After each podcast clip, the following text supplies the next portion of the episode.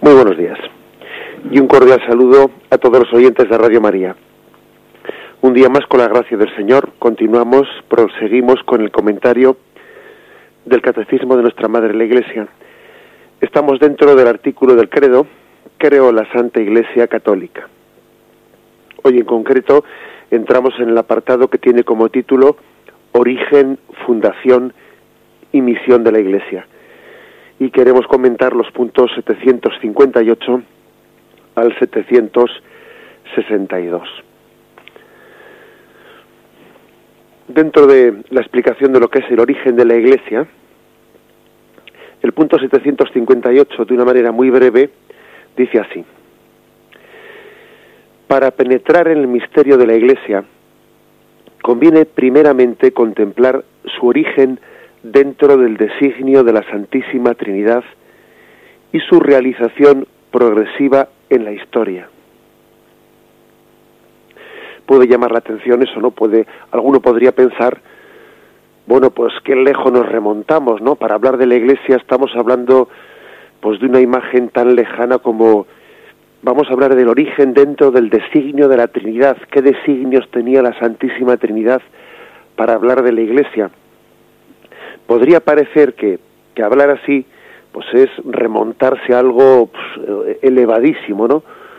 Alguno podría percibir esto como una imagen mística que casi nos, eh, nos desencarna de, la realidad nuestra concreta y nos, y nos remonta a algo, pues bueno, muy místico, muy hermoso, pero muy lejano. Podría parecer eso. ¿eh?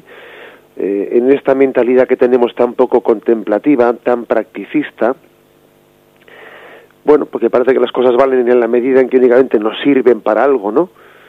Pues uno dice, bueno, y, ahora me hablan aquí de eh, el designio de la Santísima Trinidad con respecto a la, a la Iglesia. Podría parecer como, algunos dirían, un rollo o una evocación mística, o incluso a alguno le podría parecer que se está buscando, pues, como una razón de ser de la Iglesia eh, pues intentando justificar su, su autoridad, su razón de ser en una imagen mística. Pensamos así, por desgracia, eh, pensamos así por desgracia, porque es que hemos perdido nuestra capacidad contemplativa y porque y porque somos fruto de este materialismo en el que vivimos, pues mm, valoramos las cosas únicamente en función del practicismo que tengan para nosotros. ¿eh? Desgraciadamente somos así. Pero es que todo en este mundo, no solo la Iglesia, ¿eh? todo en este mundo es un reflejo de lo que es Dios. Si todo ha sido creado por Dios, si todo tiene en Dios su origen, pues como es lógico, todo forma parte de un plan de Dios. Aquí nada es casual. Todo tiene las huellas de Dios. Todo, en el fondo, es el reflejo de la Santísima Trinidad. Si la Santísima Trinidad creó el mundo por la exuberancia de su amor, pues lógicamente en todas las cosas que nos rodean, pues vemos como las huellas dactilares ¿no? de la Santísima Trinidad, porque forman parte de ese plan de amor de Dios. Luego esto no es recurrir y refugiarnos en, ¿eh? en fórmulas lejanísimas, no, no, es examinar la realidad última de las cosas, la razón última de las cosas, su ser más profundo. Permitidme una, un, ejemplo de por qué es tan importante ¿no? que, que, pues que el catecismo diga cuál es eh, el origen dentro del designio de la Santísima Trinidad, o sea, cuál era la intención que tenía la Santísima Trinidad a la hora de crear el mundo y en este, y en este caso concreto de convocar a la Iglesia. Un ejemplo. Imaginaos que alguien eh, pues os toca la puerta de casa y entonces resulta que te llevas la sorpresa de que alguien te ha traído pues un, ramo de flores. Y es bueno pues esa la típica empresa que, que nos lleva a casa un ramo de flores que alguien pues ha, ha comprado y lo ha hecho enviar, lo ha hecho llegar a casa. Y esa persona, esa mujer, imagínate que, que abre la puerta y coge el ramo de flores y le encantan, son hermosísimas, son muy bonitas, las coloca, las coloca en, en un jarrón, pero bueno, esa, ese ramo de flores suele tener una tarjeta la tarjeta sin mirarla siquiera, la tarjeta la tira a la basura, sin hacerle caso, y coloca el ramo de flores en el jarrón que al fin y al cabo adorna el pasillo que es lo práctico, ¿no? Y dice uno, pero hombre, ¿pero cómo has hecho eso? Si lo importante de ese ramo de flores era la tarjeta. Lo más importante del ramo de flores ya no es que las flores sean preciosas y que te adornen el pasillo.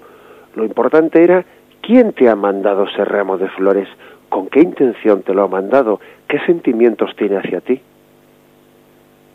Claro, es que así es exactamente el, mundo y, el mundo y todo lo que nos rodea. Lo importante no es tanto el qué de las cosas, sino con qué intención Dios nos las ha dado. Y la Iglesia está, formada, está convocada como un designio de la Trinidad y como vamos a ver ahora, con una intencionalidad bien concreta, bien concreta que es un designio de amor y de convocación y de comunión con Dios.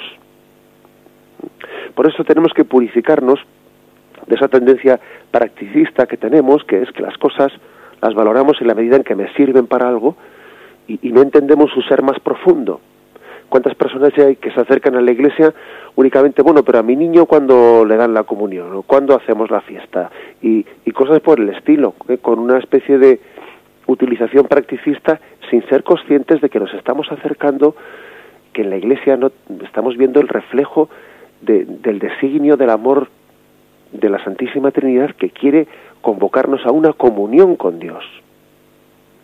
Bueno, pues esta es, esta es por esto este punto 758 dice, vamos a comenzar diciendo que en la Iglesia tenemos que contemplar el designio de la Santísima Trinidad.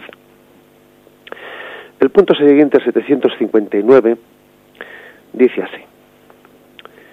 El Padre Eterno creó el mundo por una decisión totalmente libre y misteriosa de su sabiduría y bondad decidió elevar a los hombres a la participación de la vida divina, a la cual llama a todos los hombres en su Hijo.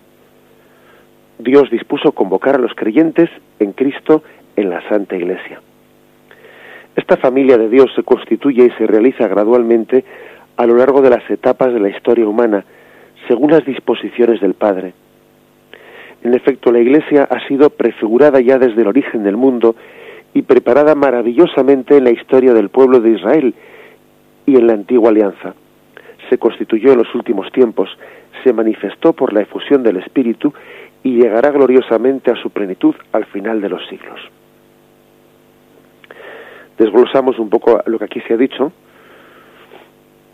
y es que aquí dice que el Padre, el Padre Eterno, decidió elevar a todos los hombres a la participación de la vida divina. Dispuso convocar a todos los creyentes en Cristo en la Santa Iglesia.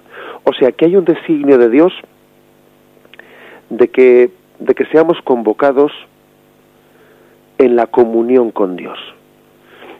La, Dios es comunión.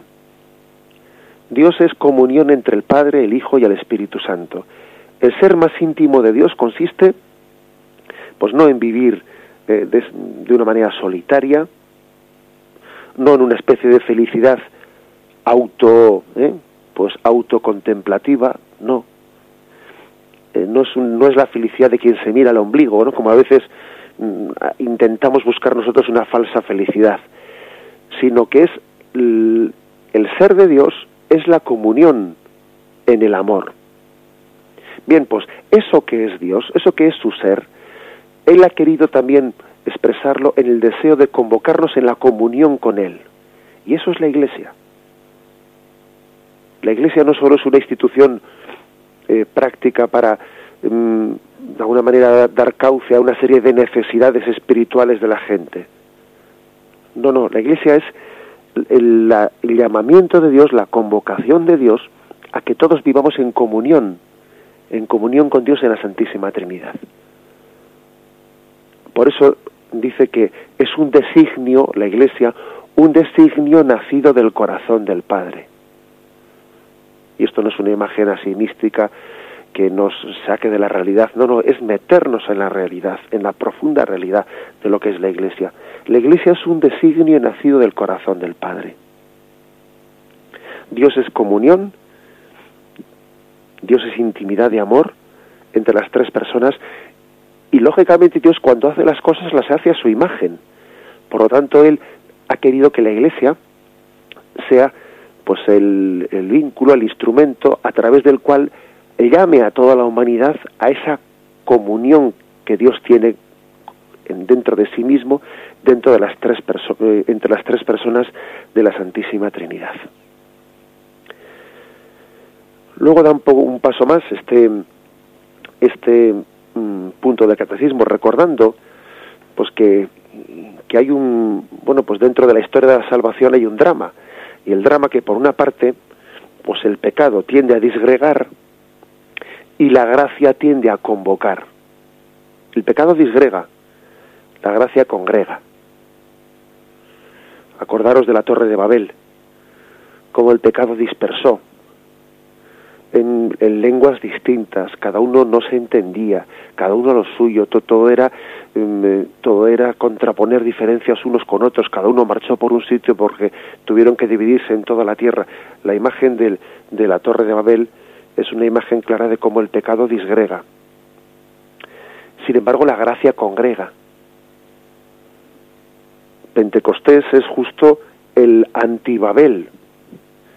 Si el pecado de, la Torre de Babel disgregó en naciones distintas, en lenguas distintas, Pentecostés es precisamente la gracia de unirnos todos y entendernos todos en el mismo espíritu. O sea que toda la historia de la salvación ha sido una lucha entre una tendencia disgregadora del pecado y otra tendencia congregadora, ¿no? De, congregación, de comunión, que es la de la gracia. Es así, el pecado disgrega, la gracia congrega, y congrega en la comunión, en ese designio primero del Padre de convocarnos a todos.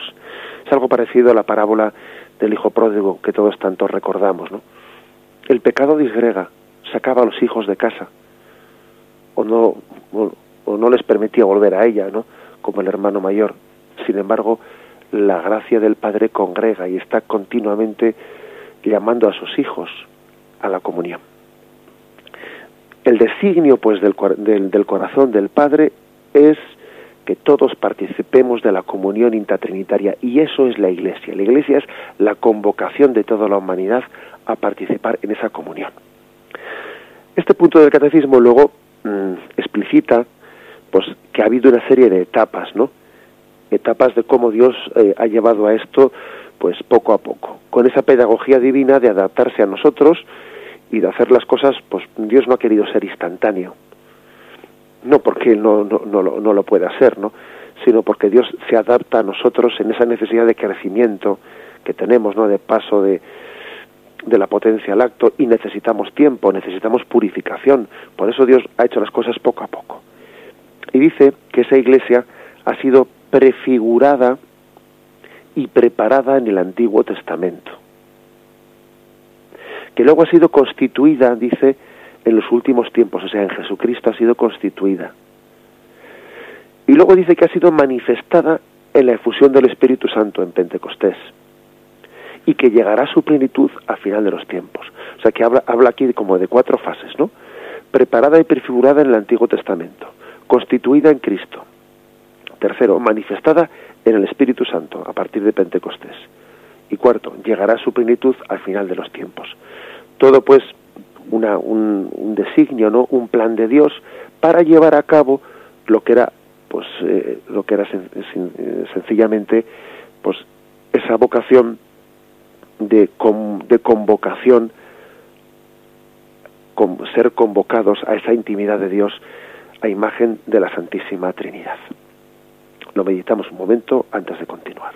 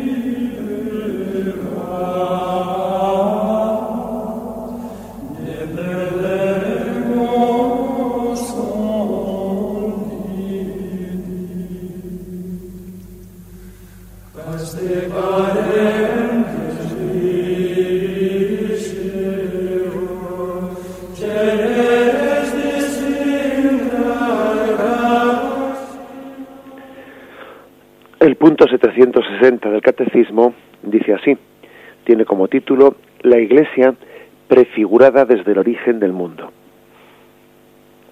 El mundo fue creado en orden a la Iglesia, decían los cristianos de los primeros tiempos. Dios creó el mundo en orden a la comunión en su vida divina, comunión que se realiza mediante la convocación de los hombres en Cristo. Y esta convocación es la Iglesia. La Iglesia es la finalidad de todas las cosas, dice San Epifanio. E incluso las vicisitudes dolorosas, como la caída de los ángeles y el pecado del hombre, no fueron permitidas por Dios más que como ocasión y medio de desplegar toda la fuerza de su brazo, toda la medida del amor que quería dar al mundo. Y se termina con una cita de San Clemente de Alejandría que dice, así como la voluntad de Dios es un acto y se llama mundo, así su intención es la salvación de los hombres y se llama iglesia. Bien, para explicar un poco este punto, para hacer un comentario sobre él, podríamos decir que puede llamar la atención el hecho de que aquí se, se diga, ¿no? se utilicen unos términos, unos términos que por otra parte son, están recogidos, como habéis visto aquí, de, distintos padres de la Iglesia, San Clemente de Alejandría, San Epifanio, San Justino, es decir, que, que, es una doctrina que pertenece a los primeros padres de la Iglesia, ¿no? Digo que llama la atención el hecho de que se hable, se hable que eh, la Iglesia era como el fin para el cual Dios creó las cosas. Dios creó el mundo en orden a la Iglesia. El mundo fue creado en orden a la Iglesia, dice aquí el pastor de Hermas, ¿no? San Justino. Fue creado en orden a la Iglesia. ¿A qué se refiere con esto? Porque es que esto parece contradictorio, podría parecer contradictorio de otras cosas que hemos dicho en programas anteriores, de que la Iglesia es más bien un medio que un fin. En efecto, ¿no? En programas anteriores hemos dicho pues que la Iglesia es como un medio, como un Juan Bautista que señala a Jesucristo y luego Juan Bautista desaparece. Conviene que Dios desaparezca y que Él crezca, dice Juan Bautista. Conviene que yo disminuya y que Él y que Él sea el, que eh, el que sea mm, el testimonio visible ante los hombres, ¿no? Y decíamos que la Iglesia tiene algo de Juan Bautista, que está al servicio de Cristo y que la Iglesia es como la voz que presta su voz a la palabra que es Cristo. Por lo tanto, la Iglesia es el medio y el fin es Jesucristo. La Iglesia es un medio, un medio que por otra parte pues también está constituido por pues, pues por personas eh, pecadoras, pero lo importante es el, el fin al que nos conduce, ¿no? O sea que dicho desde un punto de vista se puede decir que la Iglesia no es un fin, es un medio. Pero hay otro otra forma de ver las cosas, si queréis más, eh, más mística, ¿no? más en su razón última de ser. Y en, y, en, y en este otro sentido que vamos a explicar ahora, también se puede decir que la Iglesia es un fin. El mundo fue creado en orden a la Iglesia. ¿Por qué? Porque aquí estos santos, a los que hemos hecho referencia y que cita el Catecismo, aquí estos santos están hablando de la Iglesia en términos de la Iglesia no como organización humana, sino como la vocación a la comunión con Dios. Por lo tanto, hay que decir que todo el mundo ha sido creado en orden a la Iglesia, es decir, en orden a la vocación de comunión con Dios. No hemos sido creados para que cada uno vivamos por nuestra cuenta. No hemos sido creados para que cada uno hagamos nuestra guerrita aparte. ¿eh? Nuestro proyecto y ande yo caliente y cada uno a lo suyo. No, no. Hemos sido creados todos para ser convocados a una comunión con Dios. Y en este orden místico, en esta imagen que es la razón última del ser de la Iglesia, la Iglesia ya no es que sea un medio, es que es un fin. que es un fin. Para eso estamos todos convocados. Es, por lo tanto, una, una, una visión más eh, de la Iglesia, más, más desde su razón mística última, su razón de ser. La Iglesia es la convocación de los hombres en Cristo. En Cristo. Dice esta última cita de San Clemente de Alejandría que es sorprendente, ¿no? Dice, así como la voluntad de Dios es un acto y se llama mundo, así su intención es la salvación de los hombres y se llama iglesia. Es decir, lo que Dios hizo fue el acto de Dios, fue el mundo. Y la intención con que Dios hizo eso es la iglesia, la salvación. Un poco el ejemplo que he puesto antes del ramo de flores y la tarjeta que lleva dentro. El ramo de flores es el mundo.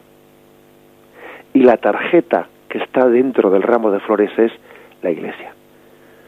El mundo es lo que Dios te ha dado. Y la iglesia es la intención con que Dios te ha dado eso. Es decir, la intención de, de comunión con Dios. Dios te ha dado el mundo para que en él veas la llamada a la comunión con Dios. Dios te ha dado el mundo por amor y para el amor, para la comunión con Dios y con tus hermanos. Por tanto, esta, cita ¿no? de San Clemente de Alejandría podríamos explicarla en base a ese, eh, pues a ese, a esa imagen, o ese ejemplo que he puesto antes del ramo de flores y, de la tarjeta. El ramo de flores es el mundo creado por Dios y la tarjeta, esa tarjeta de visita, es la intención con la que Dios creó el mundo. Dios, la, Dios lo creó por amor y para el amor, para la comunión, es decir, para, para la iglesia, porque la iglesia no es otra cosa que la comunión con Dios. Bien, vamos a meditar brevemente este punto antes de pasar al 761.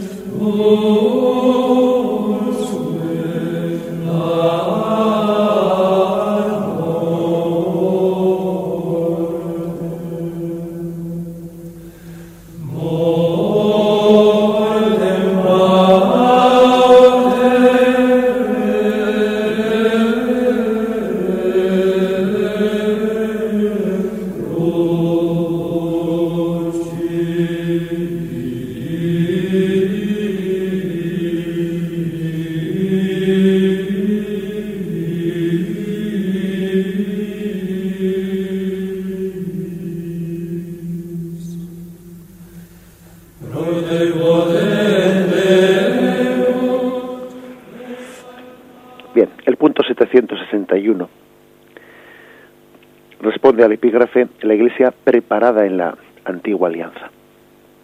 La reunión del pueblo de Dios comienza en el instante en que el pecado destruye la comunión de los hombres con Dios y la de los hombres entre sí.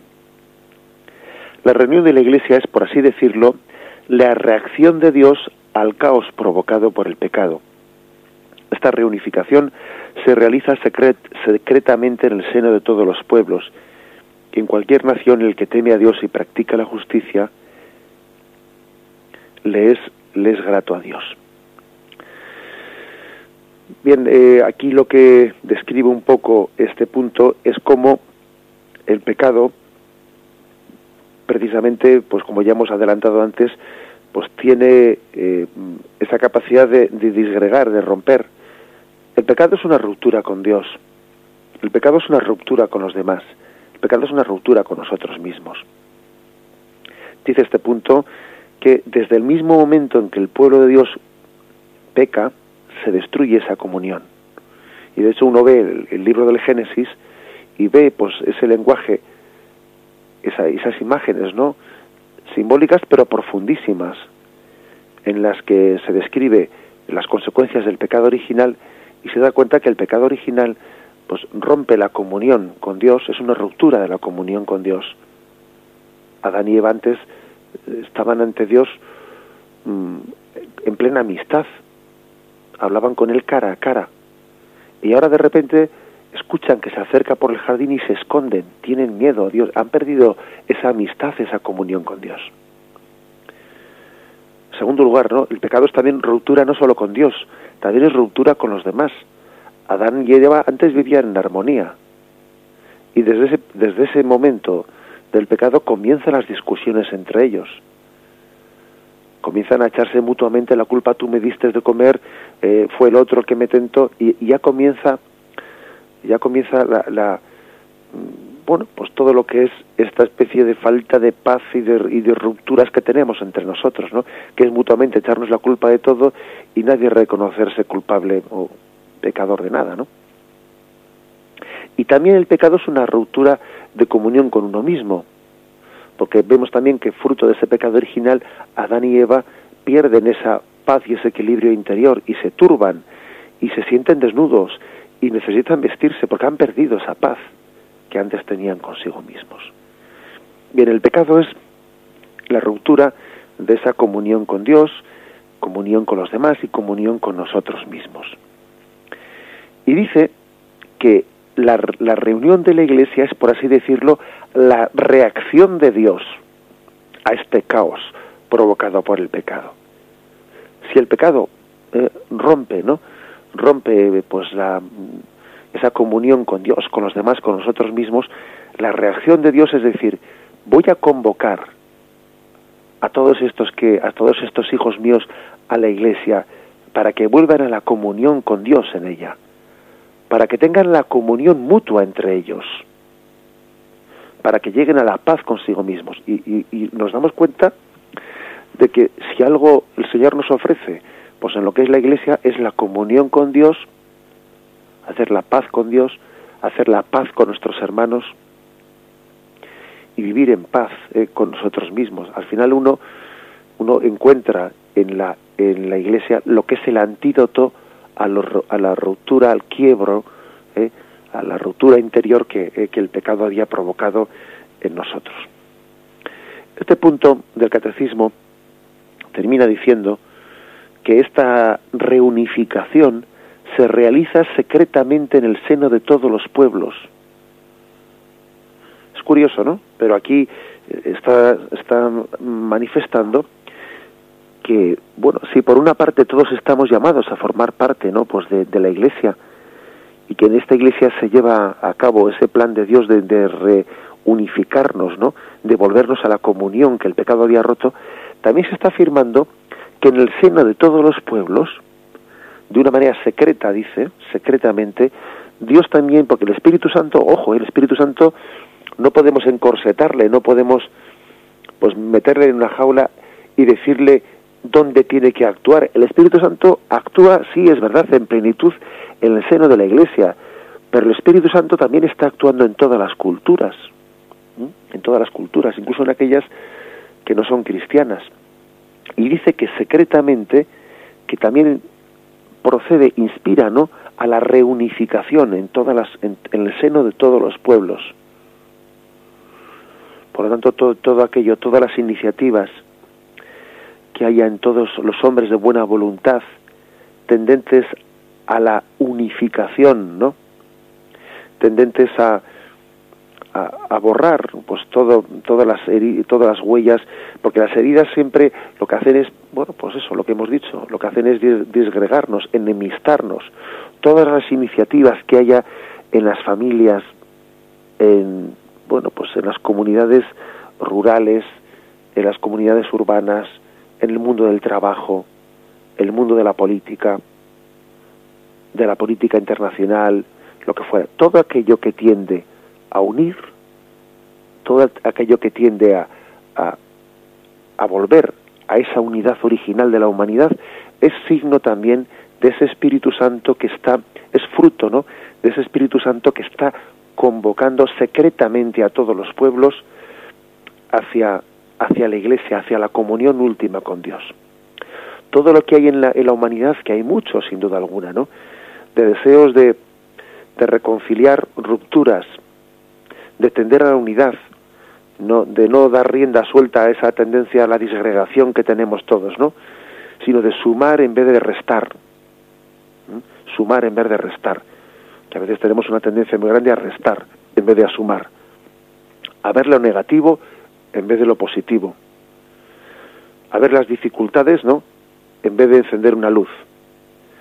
Todo, todo eso es, es signo, es fruto de que el Espíritu Santo está, como dice aquí, secretamente en el seno de todos los pueblos, reunificando, haciendo una tarea de reunificación. En definitiva, aunque sea secretamente, se está sembrando la iglesia ahí. Se está llamando a la humanidad a esa vocación, mm, a ese designio del, corazón del Padre de ser una sola familia, de unificarnos en la comunión con Dios. El Espíritu Santo está trabajando en el seno de todos, de todos los pueblos y ilumina, congrega, congrega todas las iniciativas, especialmente de unidad, de, de superación de fracturas, de convocación. Todas esas iniciativas tienen al Espíritu Santo como último agente, como último actor y en el fondo son una llamada pues a nuestra comunión con la Iglesia.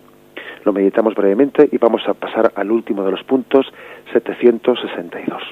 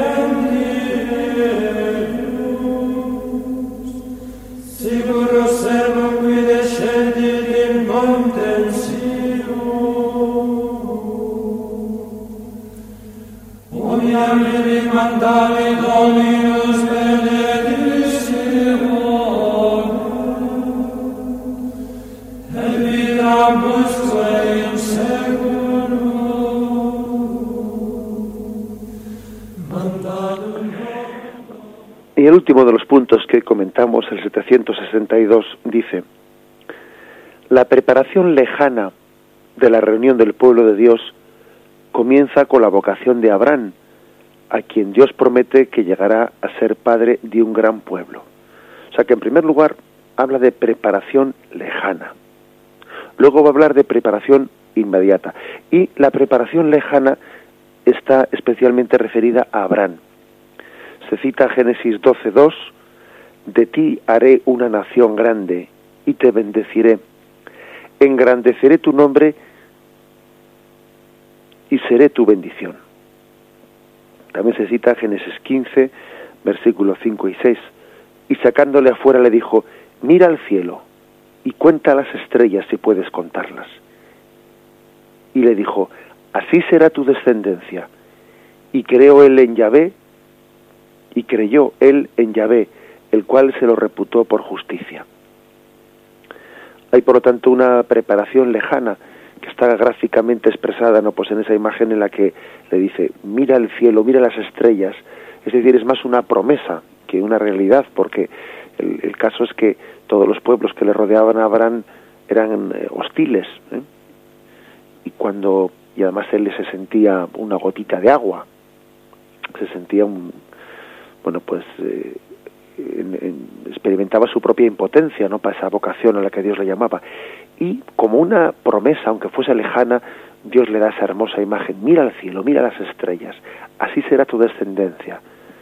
Esa sinfonía hermosa que forman todos los astros esa será pues una expresión esa es una expresión de la sinfonía de la comunión de la iglesia que nacerá de esa descendencia tuya hay pues una preparación lejana, pero también hay una preparación inmediata, que dice aquí, comienza la preparación inmediata con la elección de Israel como pueblo. Aquí se cita Éxodo 19, 5, 9. Ahora pues, si de veras escucháis mi voz y guardáis, y guardáis mi alianza, vosotros seréis mi propiedad personal entre todos los pueblos, porque mía es toda la tierra, seréis para mí un reino de sacerdotes y una nación santa. Estas son las palabras que has de decir a los hijos de Israel. Deuteronomio 7:6 Porque tú eres un pueblo consagrado a Yahvé tu Dios.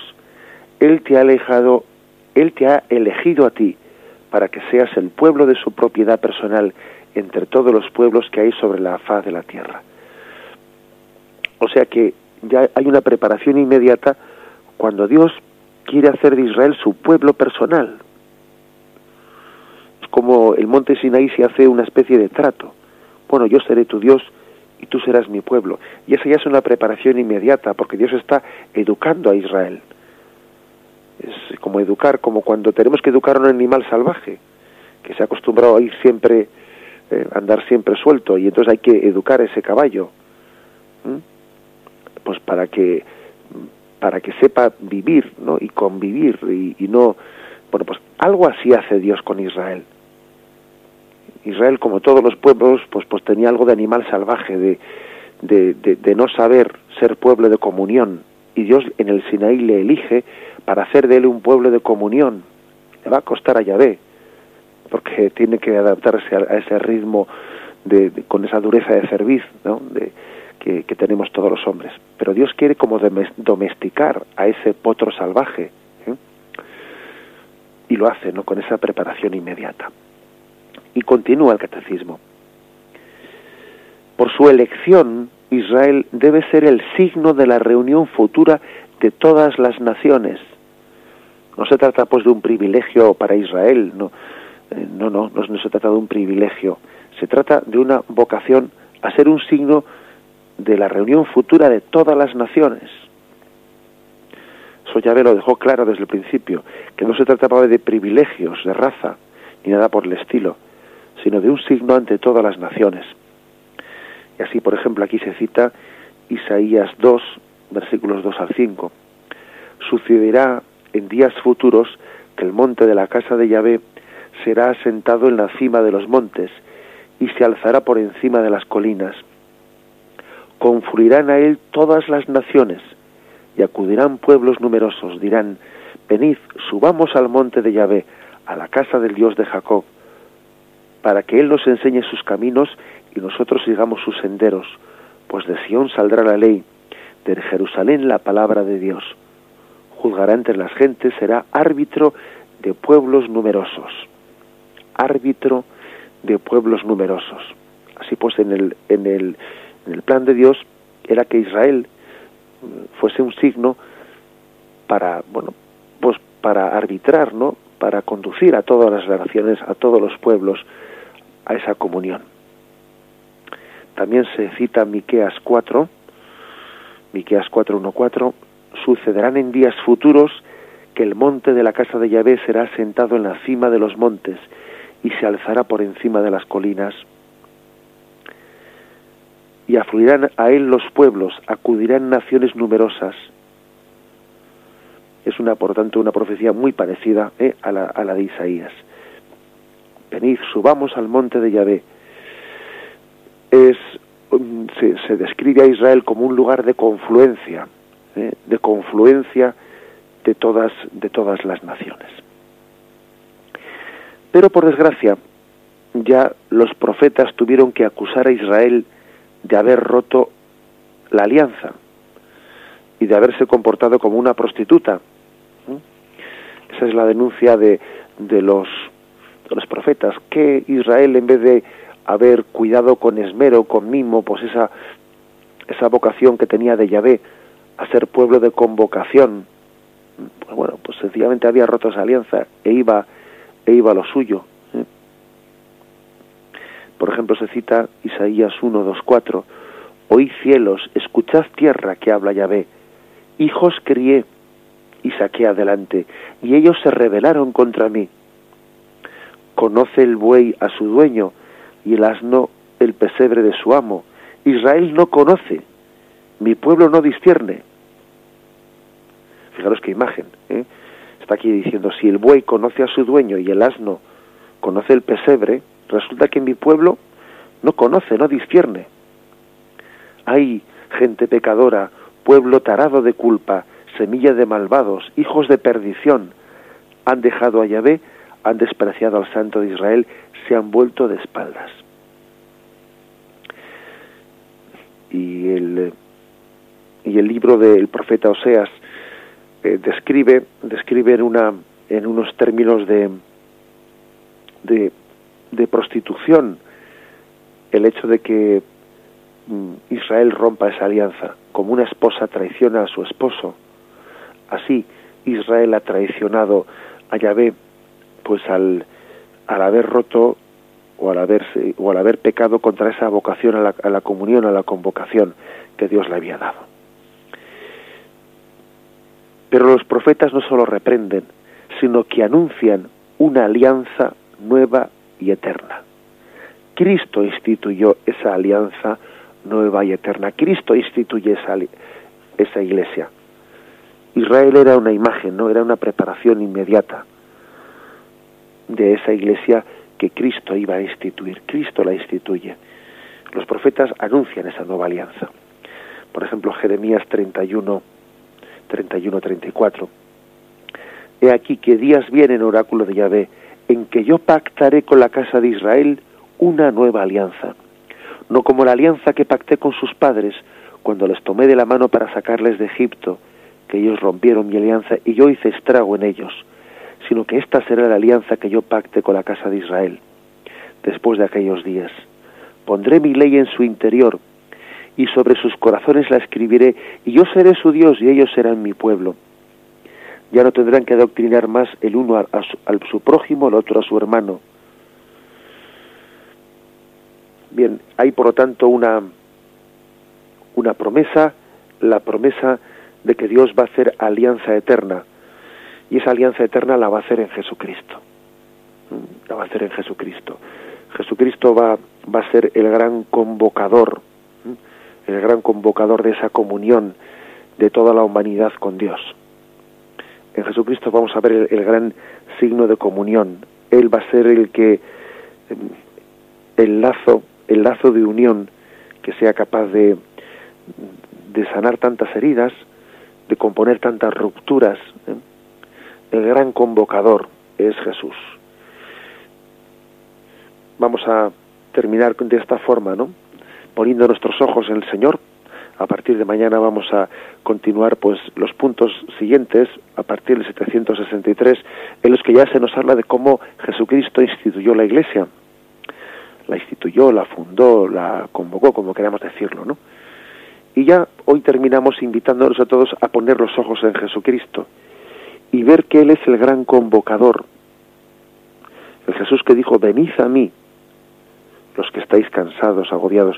Jesús está convocando en medio de tantas rupturas, pues fruto del pecado, Jesús al sanar une, unifica, convoca, llama a la comunión a esa institución de la nueva alianza, de la unión de toda la humanidad con Dios. Vamos a pues a concluir de esta forma la explicación de hoy del, catecismo de nuestra Madre la Iglesia y damos ahora damos ahora margen a las llamadas de los oyentes para hacer llamadas aclaratorias, llamadas o aportaciones. Podéis llamar al teléfono 917 107 700 917 107 700.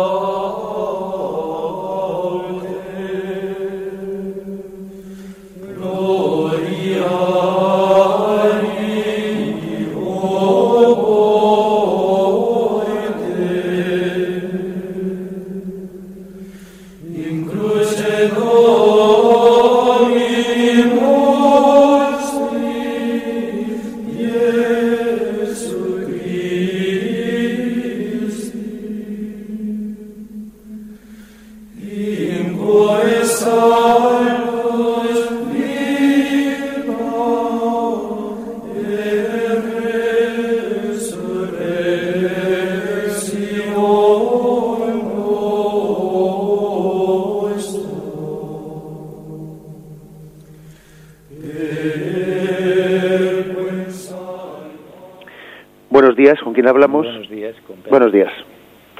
Eh, quiero hacer una, un pequeño comentario, ¿no? Sí. Y comenzando por la cita de Isaías primero. De la, conoce el buey a tu amo y al asno, el asno el pesebre del, del dueño.